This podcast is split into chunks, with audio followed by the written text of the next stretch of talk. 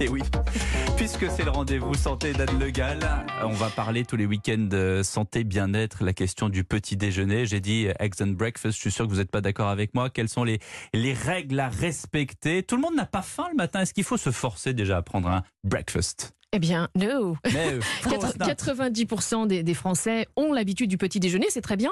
Mais quand on n'a pas faim au réveil, eh bien, effectivement, c'est pas la peine de se forcer, m'a expliqué Laurent Sora, qui est psychologue et diététicienne, auteur du livre Trouver votre poids idéal, paru chez Erol.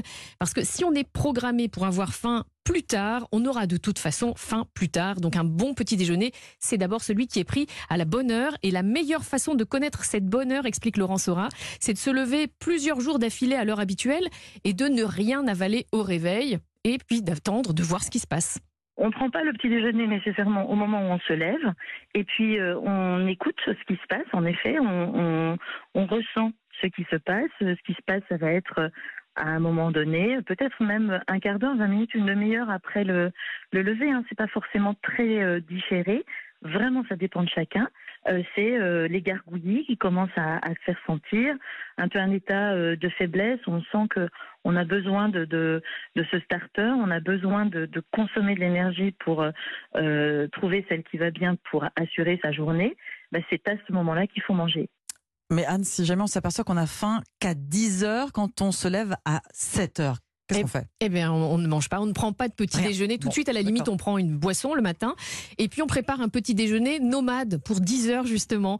Euh, donc, ce sera un petit sandwich au fromage, un fruit, des amandes ou des fruits secs pour les matières grasses. Ce qui compte, c'est que ça reste un petit déjeuner équilibré et nourrissant parce qu'après une nuit de sommeil, on est euh, à jeun depuis plus de 8 heures et notre organisme a quand même besoin d'énergie. Bon, c'est quoi un bon petit déj sur le plan diététique, notamment pour les enfants? Alors, à part le piège des céréales trop sucrées, des Ouais, viennoiseries trop grattes, trop grasses, et encore, c'est pas les pires. hein. Ah Non, bon en fait, il faut éviter les céréales C'est bon, les mecs, vous pouvez continuer les fourrées, les, Mmh. les céréales fourrées, hyper sucrées, ça, c'est c'est à éviter si possible. Euh, mais sinon, on peut manger à peu près de tout. Hein. Euh, Tartines au beurre, au fromage, au jambon, un œuf pour ceux qui aiment le salé, des tartines ou biscottes à la confiture, carré de chocolat et même de la pâte à tartiner pour ceux qui aiment le sucré. Il faut juste qu'il y ait une boisson, des sucres lents, donc euh, pain ou céréales. Idéalement pour les enfants, un produit laitier pour euh, les apports en calcium. Et l'idéal aussi, c'est de prendre un fruit le matin. Alors, pas le jus de fruit, le fruit. euh, le fruit frais, plutôt donc euh, une pomme, une orange qu'on Mmh, coupe en mmh, morceaux mmh. que le que le jus. Euh, c'est moins sucré et c'est plus rassasiant. Vous savez ce qu'on mangeait en Pologne euh, au, au petit Vous déjeuner? faites référence à vos origines, Pierre Exactement. Les pâtes, des pâtes au lait. Des pâtes, comme Eh des ben, pâtes Eh cuites. ben voilà, au lait. produit laitier, Voilà. sucre Et lent, ouais, c'est parfait. Et voilà, voilà. Et ben bon petit On peut essayer.